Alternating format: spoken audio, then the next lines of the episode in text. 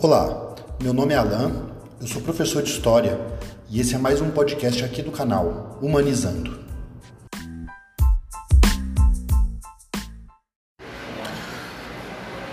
Veja bem, período entre guerras. Período entre guerras, né, como já descrito aqui, uh, 1918, que é o fim da Primeira Guerra Mundial, a 1939, que é o começo da Segunda Guerra Mundial. Este período, ele ele foi muito intenso em questão de, de transformações.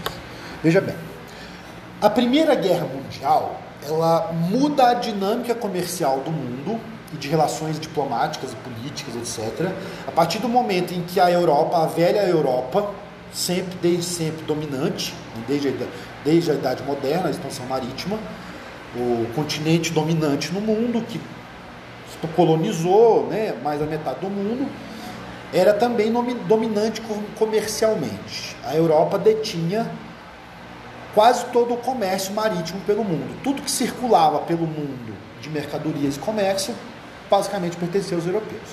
A Primeira Guerra Mundial, então, quebra essa estrutura. Os Estados Unidos da América saem da Primeira Guerra Mundial como grande vencedor, tanto belicamente quanto economicamente.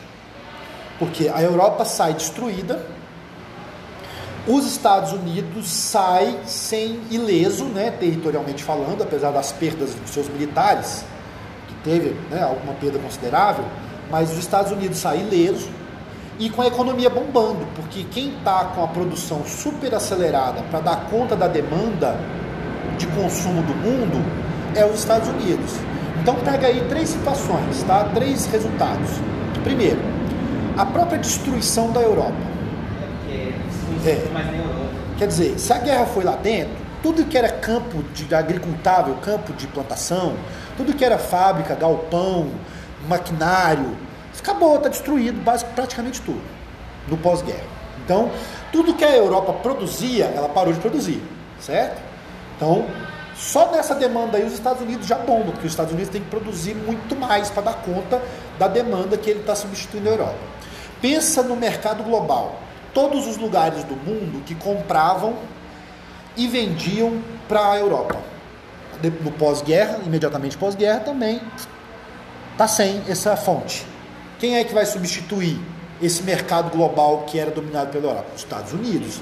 Por isso que os Estados Unidos saem bombando da Primeira Guerra Mundial, top 10, né? a potência mundial.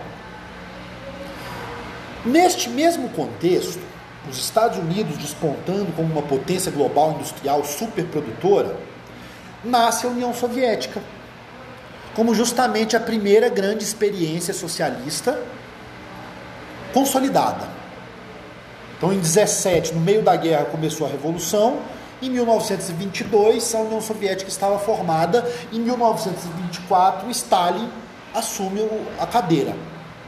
E aí, a União Soviética de 24, que é quando o governo estabiliza, um, um plano de governo, né? Se, está, se consolida e se é executado de 1924 a 1936, antes ainda da Segunda Guerra Mundial, a União Soviética já era uma potência industrial. Beleza? Então eu tenho Estados Unidos, superpotência industrial, União Soviética também superpotência industrial, recém-formada. Né? Muito aquém ainda do potencial dos Estados Unidos, mas já era a terceira potência.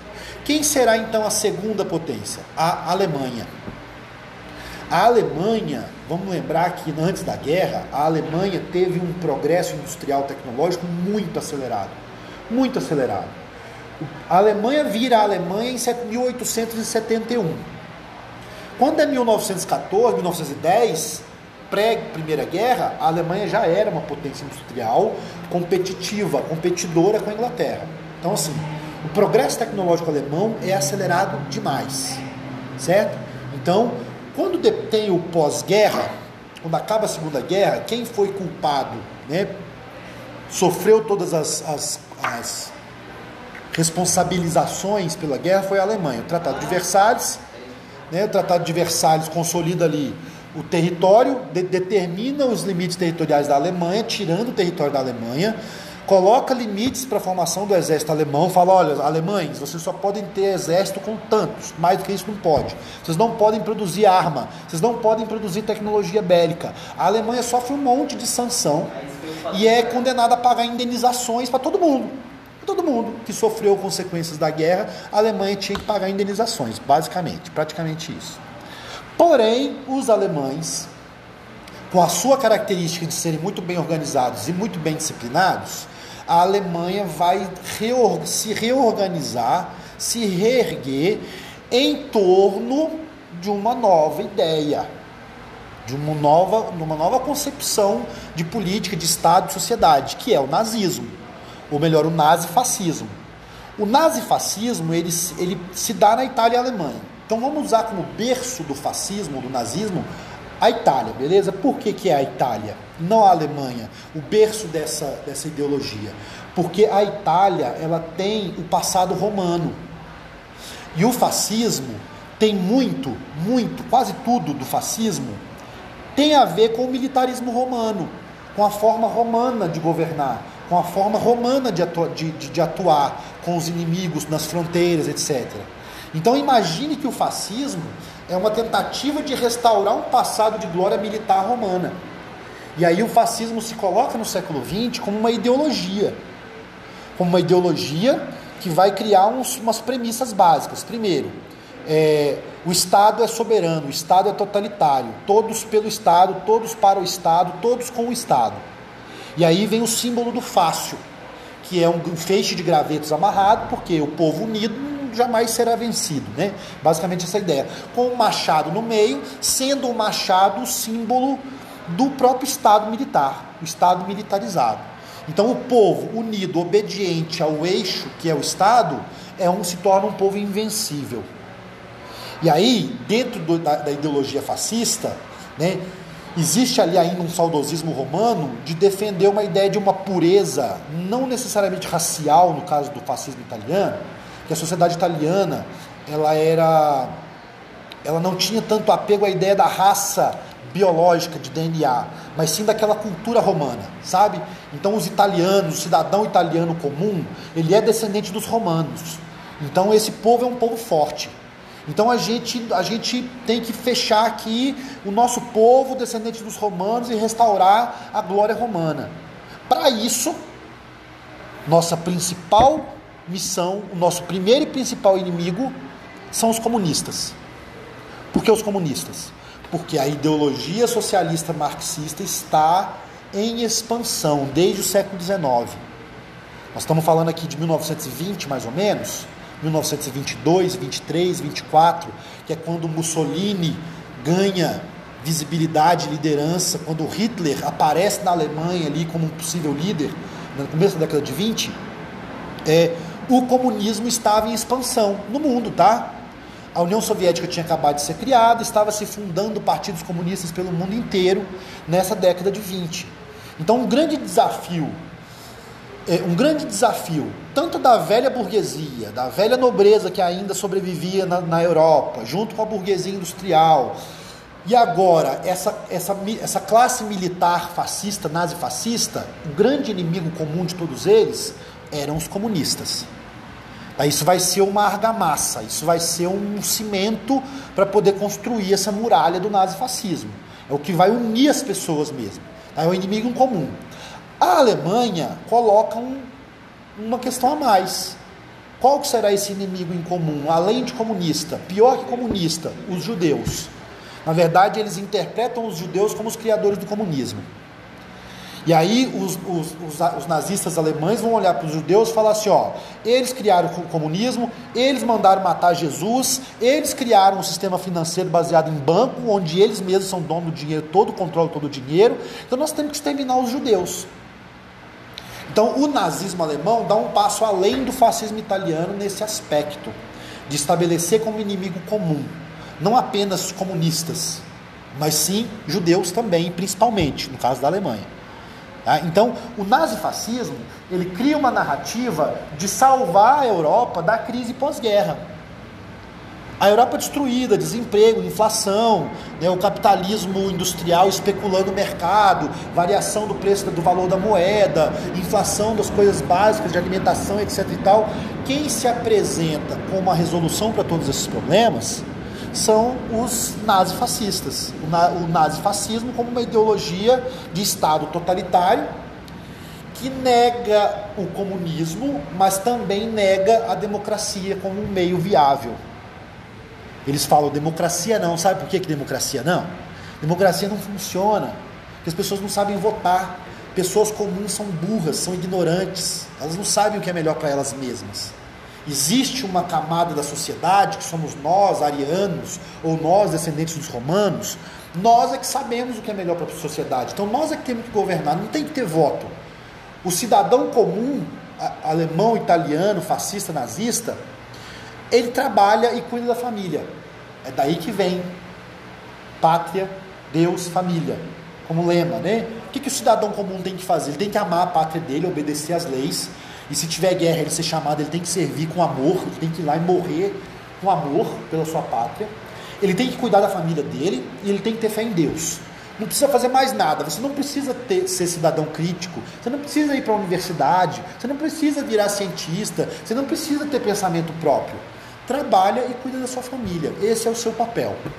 E aí você cria uma narrativa tão poderosa que este eixo nazi-fascista se torna, portanto, o eixo do bloco da, do, da, da, tri, da tripolaridade que se dá no período entre guerras. Por que tripolaridade? Eu tenho de um lado o, as, as democracias liberais, representadas pelos Estados Unidos, Inglaterra e França, democracias liberais, capitalismo liberal, né, democracia constitucional, que é modelo de sociedade.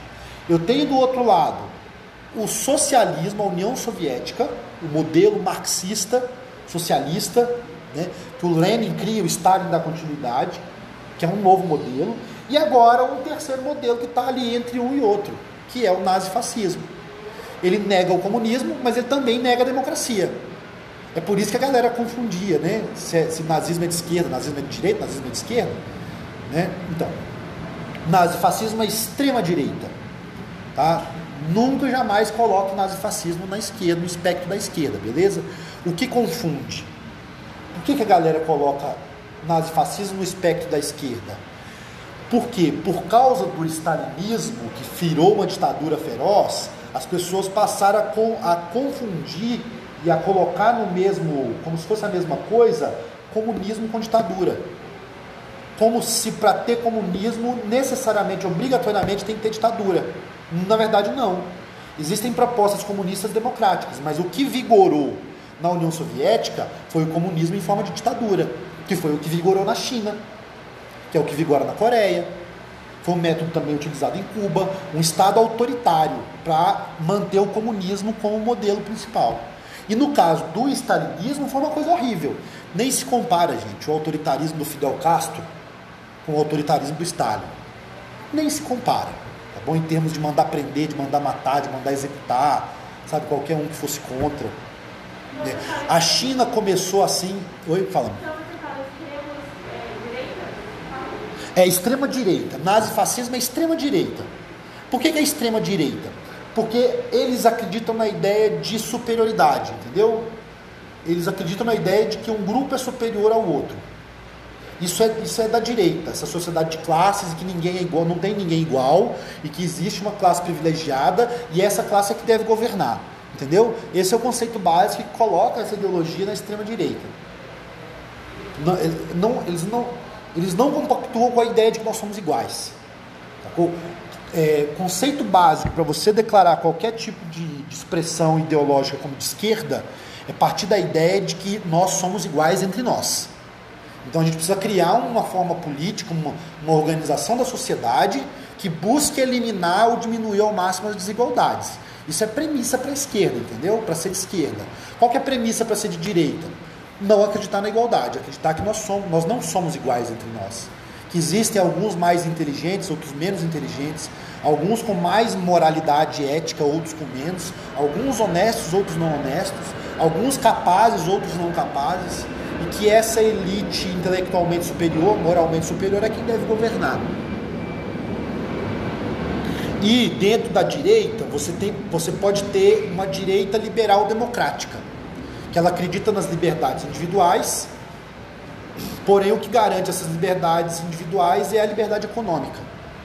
Então, cada um, se cada um produzir, vender e, e enriquecer, você está só exercendo a sua, a sua liberdade. Se o outro pro, é, trabalhar, mas não enriquecer, é porque ele não foi eficiente, ele não teve mérito para poder ficar rico, então, ok, é assim mesmo. Basicamente isso. E aí, no caso do Brasil, nós temos aqui, vinculado inclusive, esse período entre guerras, ele sofre a ruptura com a crise de 29. Ali no começo da década de 20, o discurso nazifascista vai ganhando apoio. É, opa, esses caras são bons, ah, eles vão resolver mesmo. Aquelas ideias vão, vão se espalhando. Quando tem a crise de 29, que afeta ainda mais a Europa, que estava em reconstrução, essas ideias se radicalizam. Então é depois da crise de 29 que o Hitler e o Mussolini chegam de fato ao poder, efetivamente, como líderes da nação, chefe de Estado, na Alemanha e na Itália, por exemplo.